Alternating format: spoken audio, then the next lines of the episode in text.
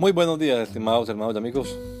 Una vez más estamos aquí con ustedes con deseo de saludarles en el nombre admirable, nombre glorioso, nombre sublime, el nombre de nuestro gran Dios y Salvador Jesucristo, el Señor.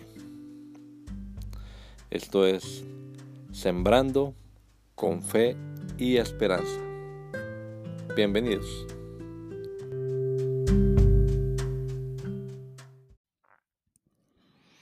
Los mansos.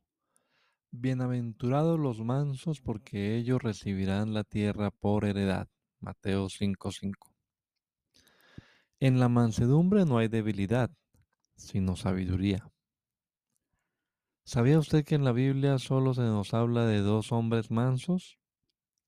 El primero de ellos fue Moisés, quien en más de una ocasión recibió reclamos y hasta insultos pero no perdió la compostura. Hasta sus hermanos se sublevaron contra él. Y el segundo es el mismo Señor Jesucristo, nuestro modelo. Él fue el que se atrevió a decir, aprendan de mí, que soy manso.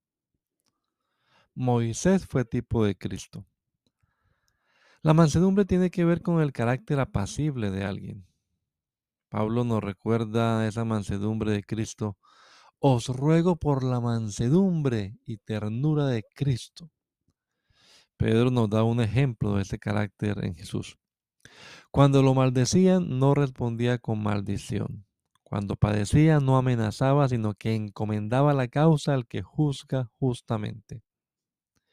Esta es una característica del Espíritu de Cristo que debe formar parte de nuestro carácter cristiano, de nuestro verdadero ADN pentecostal. Si el Espíritu de Cristo de verdad mora en nosotros, la mansedumbre debe manifestarse y lo hará en los momentos más difíciles de nuestra vida. Que el Señor Jesucristo nos regala a todos un hermoso día hoy. Maranata, gracia y paz. La Iglesia Pentecostal Unida Latinoamericana en Poughkeepsie nos estamos reuniendo en la 691 Main Street.